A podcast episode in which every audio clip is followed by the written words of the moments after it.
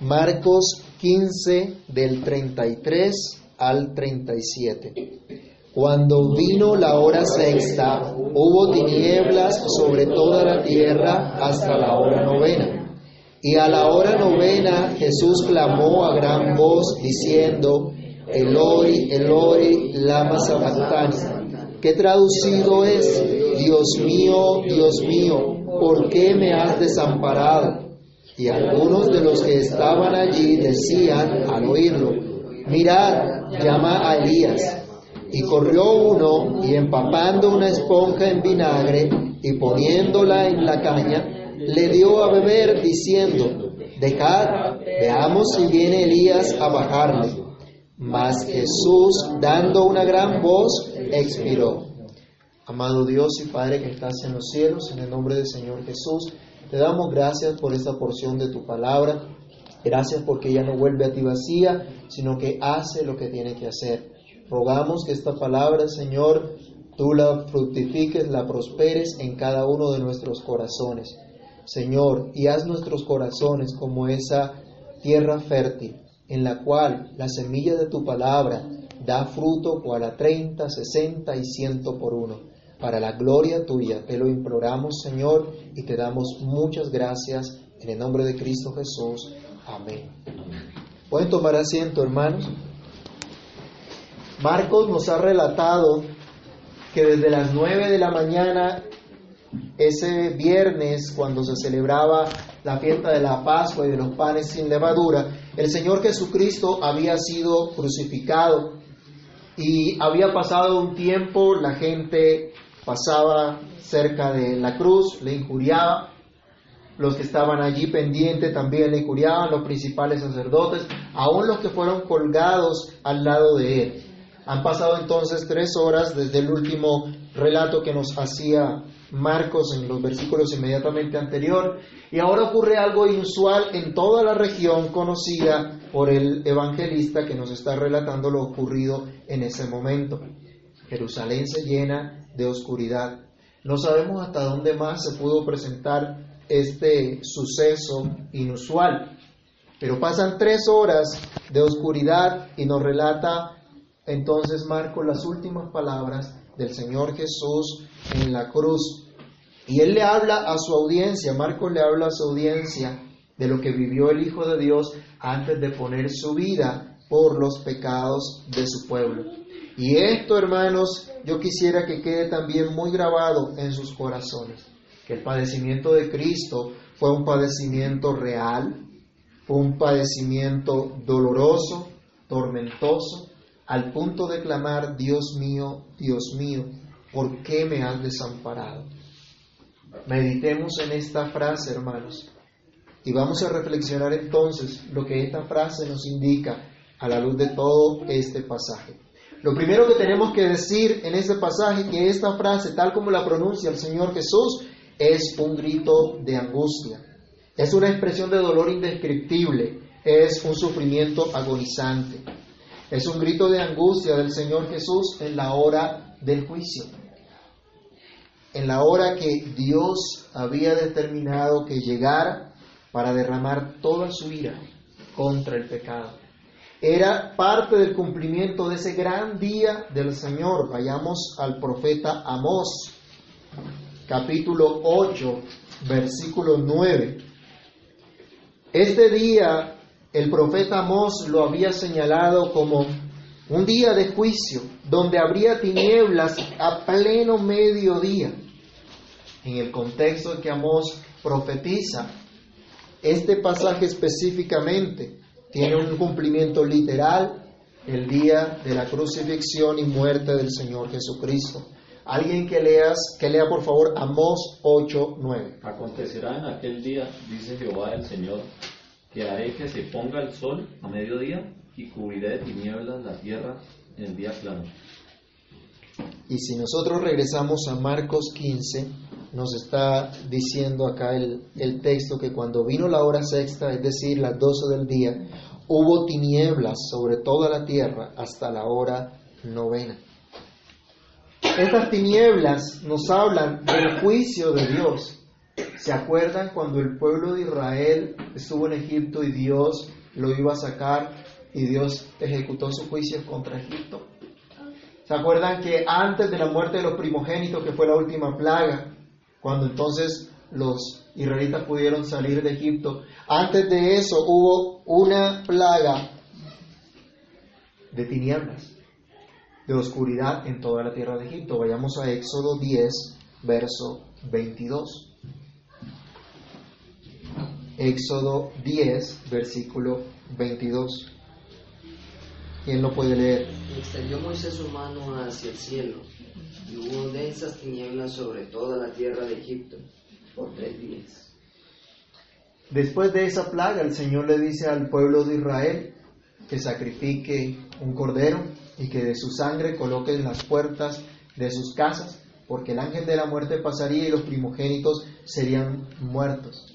Y mientras todo Egipto tuvo tinieblas, el pueblo de Israel tuvo luz. En Egipto fueron tres días de tinieblas. Ahora Marcos nos dice que durante el padecimiento de Cristo fueron tres horas de tinieblas, de oscuridad. El juicio de Dios había llegado. Se estaba ejecutando el juicio del Señor. Y como leíamos en el credo de los apóstoles, los tormentos del infierno estuvieron sobre Cristo en ese momento, allí en su agonía. La ira de Dios contra el pecado se estaba ejecutando.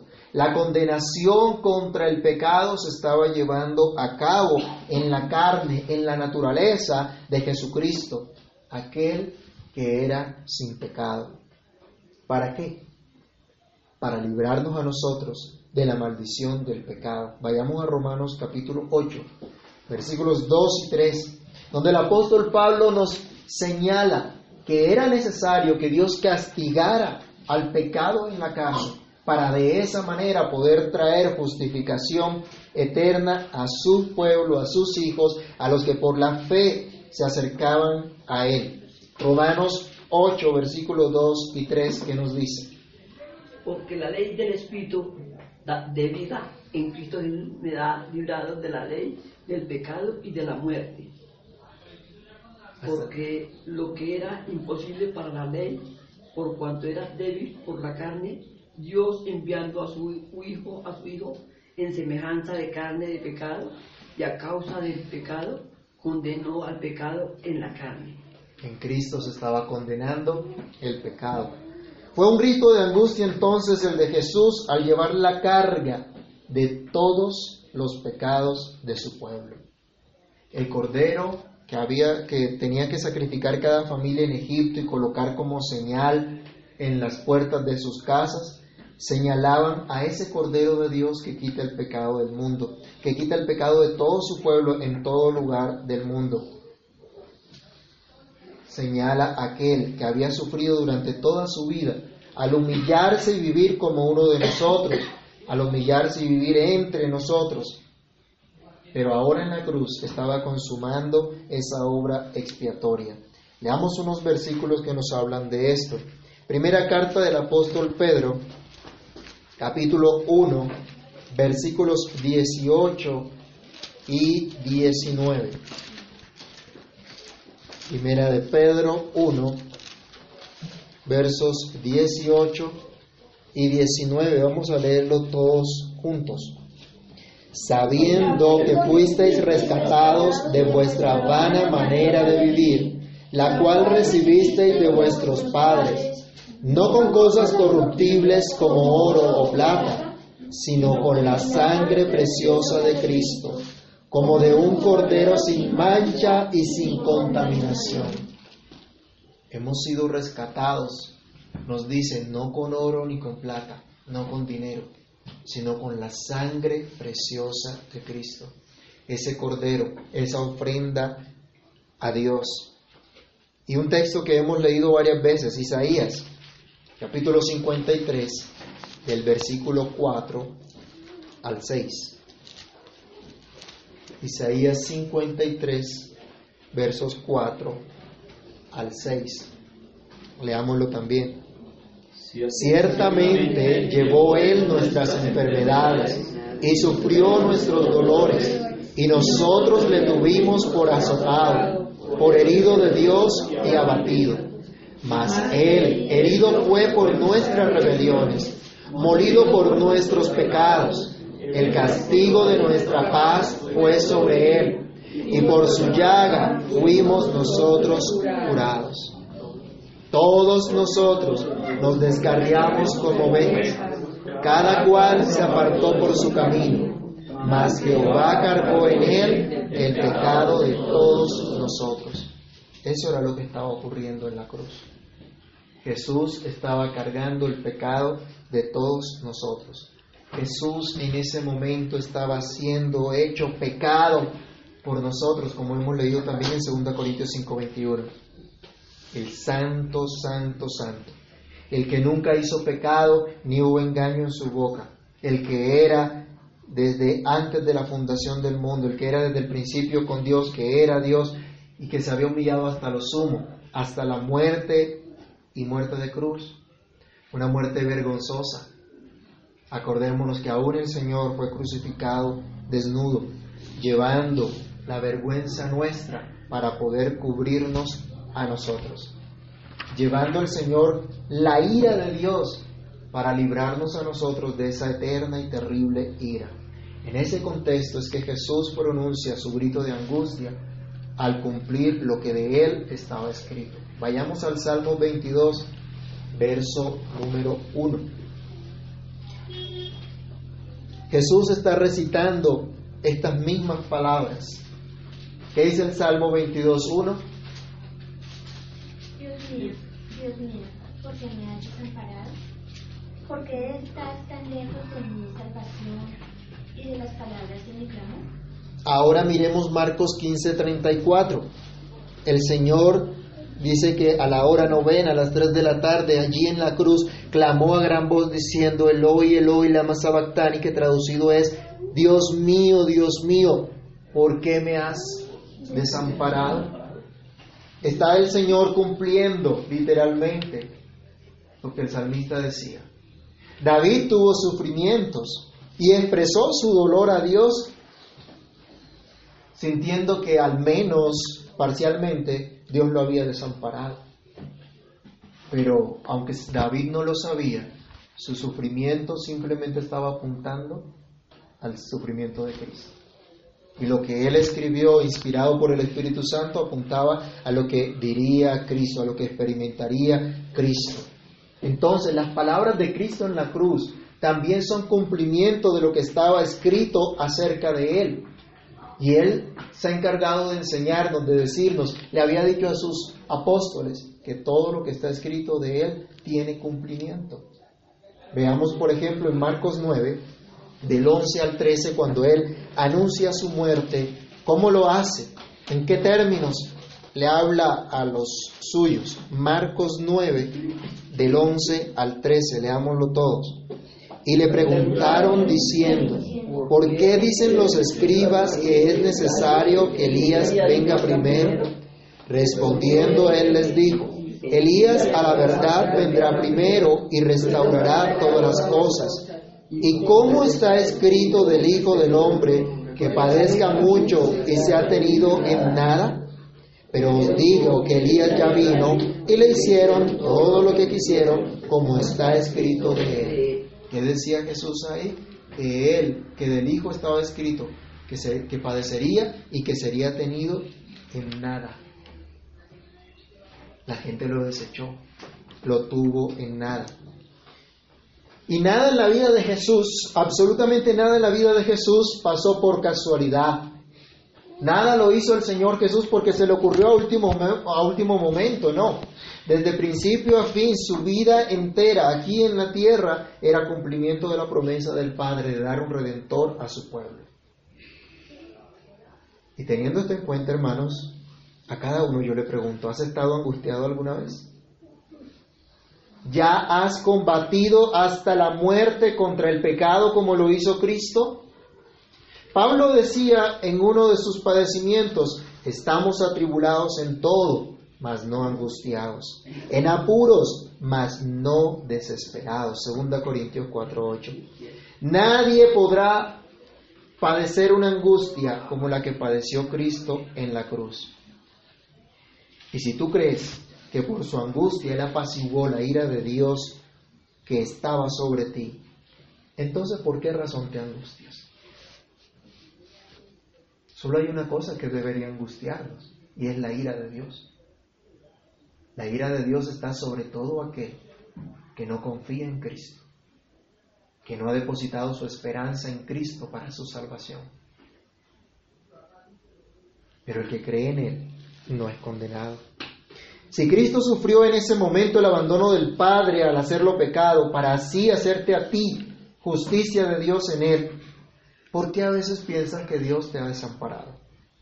¿Por qué la tristeza, la desesperanza, el desánimo y aún la falta de fe y de compromiso de vivir para Dios, para ese Dios que ha dado a su Hijo unigénito, para que todo aquel que en Él cree no se pierda, sino que tenga vida eterna? ¿Por qué no vivir para Él si es que Él ha dado a su Hijo para salvar a su pueblo del cual tú haces parte por la fe? Jesús experimentó gran dolor al sentir el abandono del Padre, al cargar el pecado de todos nosotros, y expresó un grito de angustia para que tú y yo ahora tengamos consuelo en Él. Vayamos a Hebreos 13, 5. Él nos asegura una gran promesa. Jesús sufrió el abandono del Padre a causa de nuestros pecados en esa cruz. Pero por ese sacrificio maravilloso, ahora Él nos da una gran promesa a cada uno de nosotros. Hebreos 13, 5. ¿Qué dice todos? Sean vuestras costumbres sin avaricia, contentos con lo que tenéis ahora, porque Él dijo, no te desampararé ni te dejaré. Dios no te va a desamparar. Lo segundo que vemos y que quiero que reflexionemos en el Evangelio de Marcos es que estas palabras del Señor Jesús, Dios mío, Dios mío, ¿por qué me has desamparado? También las podemos ver como un profundo clamor al Padre. No un reclamo, no una decepción o un sentimiento de frustración porque las cosas no le salieron bien. No, sino al contrario, un clamor pidiendo ayuda al Señor, un clamor profundo al Padre después de una gran agonía. Toda la vida de Jesús, toda su humillación, fue una agonía y fue un tormento, porque siendo el Santo Dios, se despojó a sí mismo y se hizo hombre, y habitó entre nosotros. Tomó nuestra naturaleza humana, aunque la de él era sin pecado, pero vivió alrededor de gente pecadora humillado. Pero esa humillación y esa agonía se aumenta cuando se consuma ese juicio divino. Desde el Getsemaní él estaba en esa agonía y ahora se consuma en la cruz. Se había sometido a injurias, a maltratos, a burlas y rechazo, al abandono de absolutamente todos. Aunque de una manera distinta el salmista también clama al Padre, a su Dios, al haber padecido sufrimientos, Jesús hace un clamor a aquel que le podía ayudar. Vamos a leer rápidamente el Salmo 22 completo, para que veamos lo que experimentó el salmista, pero de lo cual también estaba hablando, que experimentaría en mayor grado, en sumo grado, el Señor Jesucristo. Salmo 22. Leamos junto esta palabra de Dios. Dios mío, Dios mío, ¿por qué me has desamparado? ¿Por qué estás tan lejos de mi salvación y de las palabras de mi clamor? Dios mío, clamo de día y no respondes, y de noche y no hay para mí reposo. Pero tú eres santo, tú que habitas entre las alabanzas de Israel. En ti esperaron nuestros padres, esperaron y tú los libraste clamaron a ti y fueron librados, confiaron en ti y no fueron avergonzados. Mas yo soy gusano y no hombre, oprobio de los hombres y despreciado del pueblo. Todos los que me ven me escarnecen, estiran la boca, menean la cabeza, diciendo, se encomendó a Jehová, líbrele él, sálvele, puesto que en él se complacía pero tú eres el que me sacó del vientre, el que me hizo estar confiado desde que estaba en los pechos de mi madre. Sobre ti fui echado desde antes de nacer. Desde el vientre de mi madre tú eres mi Dios. No te alejes de mí porque la angustia está cerca, porque no hay quien ayude. Me han rodeado muchos toros, fuertes toros de Bazán me han cercado. Abrieron sobre mí su boca como león rapaz y rugiente. He sido derramado como aguas y todos mis huesos se descoyuntaron. Mi corazón fue como cera, derritiéndose en medio de mis entrañas. Como un tiesto se secó mi vigor, y mi lengua se pegó a mi paladar, y me has puesto en el polvo de la muerte. Porque perros me han rodeado, me han cercado cuadrilla de malignos. Horadaron mis manos y mis pies. Contar puedo todos mis huesos entre tanto ellos me miran y me observan. Repartieron entre sí mis vestidos y sobre mi ropa echaron suertes. Mas tú, Jehová, no te alejes. Fortaleza mía, apresúrate a socorrerme. Libra de la espada mi alma, del poder del perro mi vida. Sálvame de la boca del león y líbrame de los cuernos de los búfalos. Anunciaré tu nombre a mis hermanos en medio de la congregación te alabaré. Los que teméis a Jehová, alabadle, glorificadle descendencia toda de Jacob, y temedle vosotros descendencia toda de Israel. Porque no menospreció ni abominó la aflicción del afligido, ni de él escondió su rostro, sino que cuando clamó a él, le oyó. De ti será mi alabanza en la gran congregación mis votos pagaré delante de los que le temen. Comerán los humildes y serán saciados. Alabarán a Jehová los que le buscan. Vivirá vuestro corazón para siempre. Se acordarán y se volverán a Jehová todos los confines de la tierra. Y todas las familias de las naciones adorarán delante de ti. Porque de Jehová es el reino y él regirá las naciones. Comerán y adorarán todos los poderosos de la tierra. Se postrarán delante de él todos los que descienden al polvo. Aún el que no puede conservar la vida a su propia alma. La posteridad le servirá. Esto será contado de Jehová hasta la postrera generación. Vendrán y anunciarán su justicia. A pueblo no nacido aún, anunciarán que Él hizo esto. Todo el salmo entonces nos retrata el sufrimiento que tuvo el salmista, pero también nos habla del sufrimiento de Cristo que se cumple plenamente. En este salmo, aunque hay un grito de angustia, también hay un mensaje de esperanza. También hay una oración de confianza al Dios Todopoderoso que puede socorrer y sostener a los suyos. ¿A quién clamas tú por ayuda? ¿Acaso Dios no es suficiente para socorrerte y sostenerte? ¿Acaso no ha sido suficiente esa obra de Cristo que tal vez necesitas tú buscar consuelo en otra cosa o en otra gente fuera de Cristo, el que ya se dio por completo por ti? ¿Clamas a Dios con esperanza o lo haces con frustración e incredulidad? Hoy es tiempo de mirar a Cristo, quien clamó al Padre.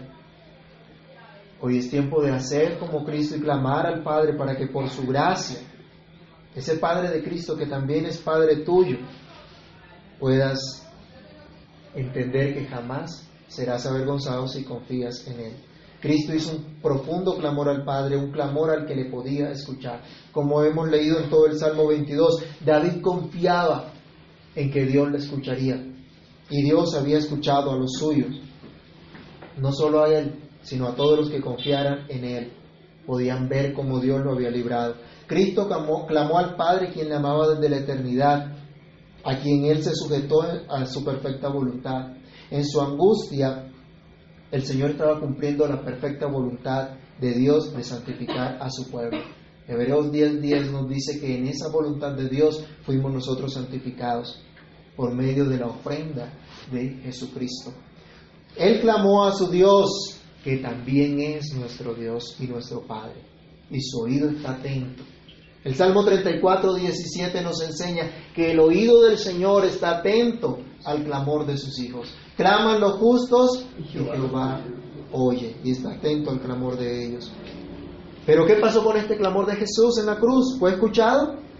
Eso nos lleva a nuestra tercera reflexión. Antes de, de verlo, vayamos a Hebreos capítulo 5, versículo 7. Al Jesús clamar fuertemente, Dios mío, Dios mío, ¿por qué me has desamparado? Él está haciendo un clamor que fue escuchado.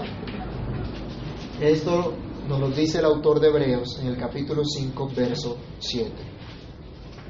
Y Cristo, en los días de su carne, ofreciendo ruegos y súplicas con gran clamor y lágrimas, al que le podía librar de la muerte, fue oído a causa de su temor reverente. ¿Qué pasó con el clamor de Cristo? Fue oído. Fue oído por Dios, fue escuchado por Dios. Allí está la buena noticia, hermanos. En Getsemaní, Él fue escuchado y ángeles vinieron para fortalecerle. Pero en el Calvario también fue escuchado a pesar de las burlas. Regresemos a Marcos capítulo 15. Ahora miremos el versículo 35. Luego que Jesús dice, Dios mío, Dios mío, ¿por qué me has desamparado? Algunos de los que estaban allí decían al oírlo, mirad, llama a Elías. ¿Estaba Jesús llamando a Elías? No. Seguramente el Señor pronunció estas palabras en arameo, pero no estaba llamando a Elías, estaba llamando a Dios, a su Padre. Pero la gente no quiso entender que Jesús clamaba a Dios. Y burlonamente dijeron que llamaba a Elías. Entre los judíos había conocimiento de una profecía que Elías vendría primero, pero ellos no comprendieron su cumplimiento, tal como el Señor ya lo, había dicho, como leímos en Marcos 9:13. Él dijo, Elías ya vino. ¿Y qué hicieron con Elías? Lo que quisieron. ¿Y de quién estaba señalando? ¿Quién era Elías? O más bien, ¿cuál era la función de Elías? ¿Quién la hizo? ¿Se acuerdan? Juan el Bautista, que fue decapitado por Herodes. Y él preparó el camino al Señor Jesús, pero la gente no le conoció. Se burlaron del Señor y le dieron vinagre, dice el versículo siguiente, el verso 36, y corrió uno y empapando una esponja de vinagre y poniéndole en una caña, le dio a beber, diciendo, dejad, veamos si Elías viene a bajarle. Realmente no creían que esto pudiera ocurrir. No creían que iba a aparecer Elías en un hecho asombroso para que saca, bajara a Cristo de la cruz. Además, esa no era la voluntad de Dios. Eso no era lo que Dios había establecido. Pero ellos tergiversaron lo que dijo Jesús. Y aquí hago un paréntesis. ¿Cuánta gente tergiversa la palabra de Cristo? ¿Han escuchado el dicho común que hay por ahí? Que Dios dijo, ayúdate, que yo te ayudaré. Ah. ¿Dónde está eso en la Biblia? Ese dicho en la Biblia no existe. Eso es simplemente una tradición que tiene la gente. Pero en la Biblia no dice eso. ¿Quién puede sostener su propia alma? Nadie. Dependemos por completo de Dios. Dependemos por completo del sostén de Dios. Ellos tergiversaron la palabra de Cristo. Hoy mucha gente tergiversa la palabra de Cristo. Añade o quita a lo que ha dicho Cristo. Y allí simplemente lo que se hace es una burla al Señor. Pero a pesar de eso, Cristo fue escuchado y hermanos, esto debe ser de gran consuelo para cada uno de nosotros. No tenemos a nadie más en los cielos sino a nuestro Padre, el mismo Padre del Señor Jesucristo. No importa que la gente se burle de nosotros cuando oramos a Dios. No importa si la gente se burla cuando le dejamos absolutamente todas las cosas a Dios. No importa si nos dicen tontos, mediocres. No importa que nos ridiculicen por confiar solamente en aquel que nos puede librar. No importa que nadie vea a Dios cercano a nosotros. Aún no importa que nosotros mismos a veces pensemos que Él no está tan cerca de nosotros. Cristo fue escuchado. Y como tú y yo estamos en Cristo, también somos escuchados por estar en Cristo. ¿Cómo sabemos que Cristo fue escuchado? Marcos sigue detallándonos. al entregar su vida. Dice el versículo 37. La gente estaba burlona a la expectativa a ver si Elías venía a bajar a Cristo de la cruz. Mas Jesús, dando una gran voz, expiró. El verso 37 aquí nos está declarando que luego de todas las burlas del padecimiento, de la agonía de Cristo, lanzó una gran voz y murió, expiró. No se apagó su vida poco a poco como nos enseña un comentarista. Él simplemente entregó su vida. Al punto que el centurión que estaba allí encargado, admirado de las maravillas que ocurrió, más adelante en los versículos siguientes vamos a ver, él da una declaración que se relaciona con el primer versículo de Marcos también. Él va a decir verdaderamente este era Hijo de Dios. ¿Y se acuerdan Marcos 1.1? ¿No se acuerdan, hermano? Vamos a acabar el libro de Marcos y todavía no nos hemos aprendido el verso 1. Principio del Evangelio de Jesucristo, Hijo de Dios. Aquí está el Hijo de Dios siendo escuchado en la cruz al entregar su vida. Aquí podemos observar que no le quitaron la vida a Jesús, sino que Él mismo la dio como ofrenda y sacrificio. Él mismo derramó su vida a Dios. Esta expresión, veámosla en Isaías 53.12. Vayamos a Isaías 53.12. Que es Cristo el que está ofreciendo, derramando su vida en la cruz, así como fue derramada su sangre. Isaías 53, 12.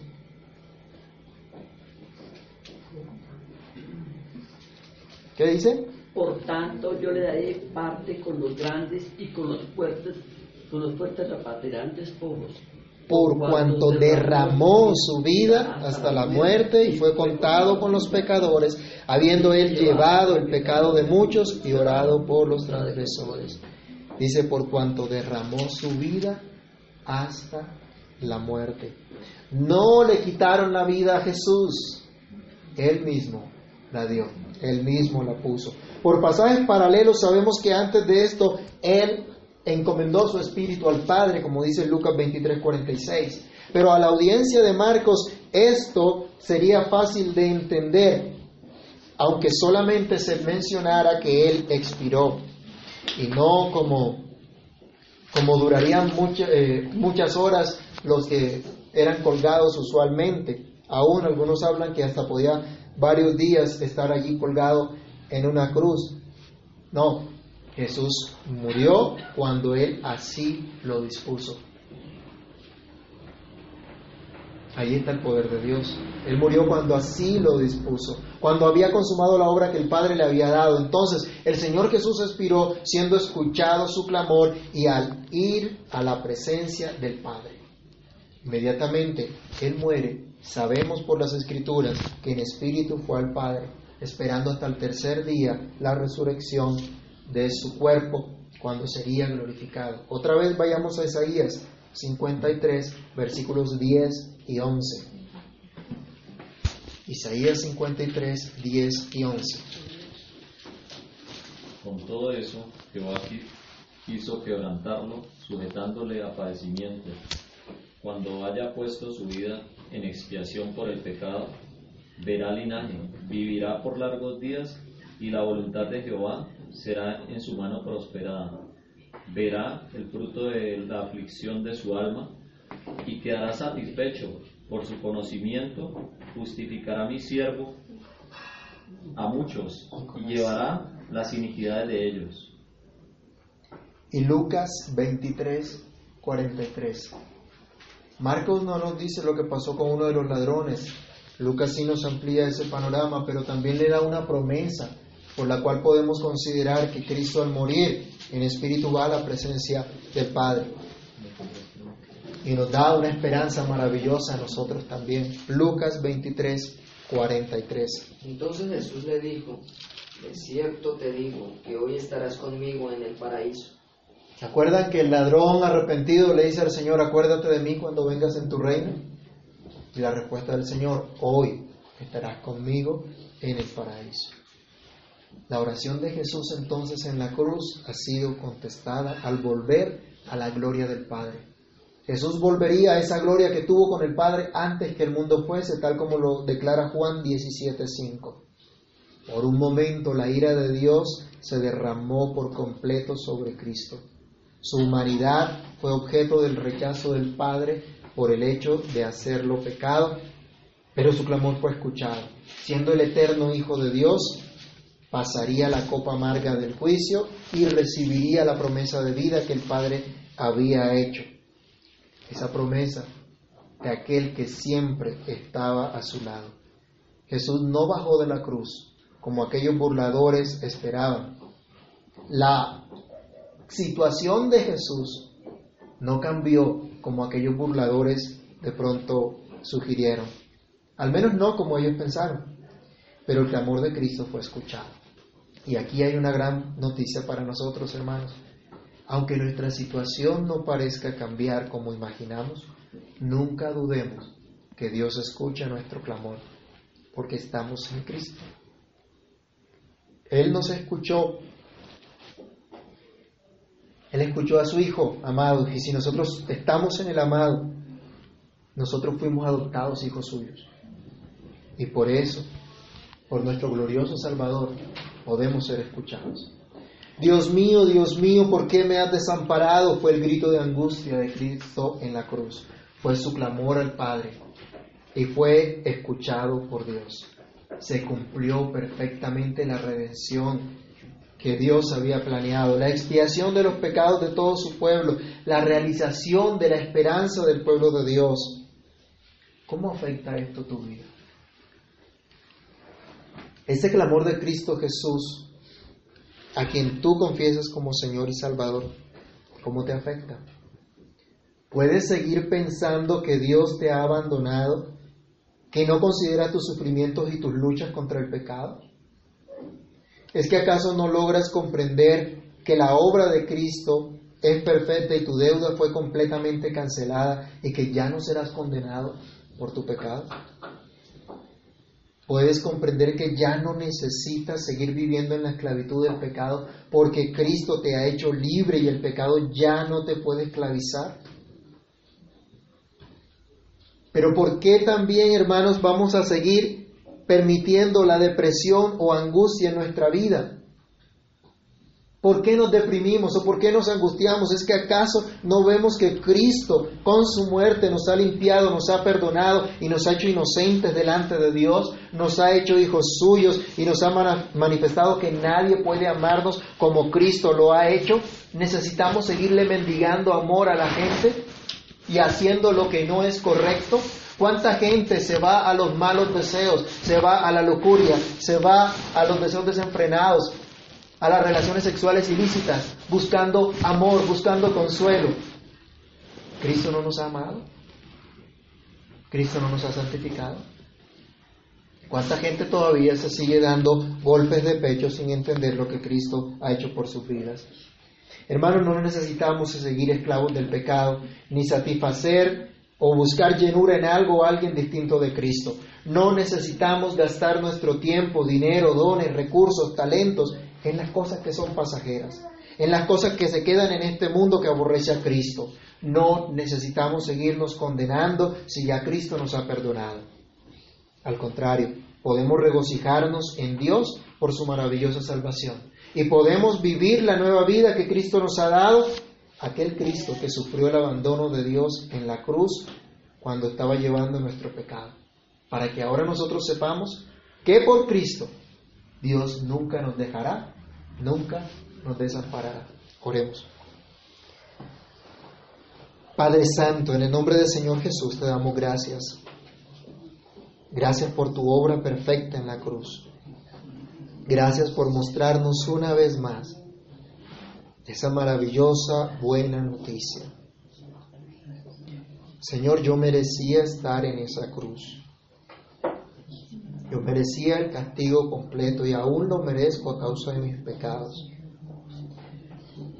Pero te agradezco por esa buena noticia, por el sacrificio de Cristo, quien tomó mi lugar, quien tomó el lugar de todo tu pueblo para que ahora no tengamos nosotros que sufrir esa ira, ese castigo eterno y ese abandono y rechazo tuyo a causa del pecado, sino que ahora nos podamos acercar confiadamente al trono de tu gracia, sino que ahora, Señor, nuestras vidas puedan ser transformadas por tu bondad, por tu misericordia.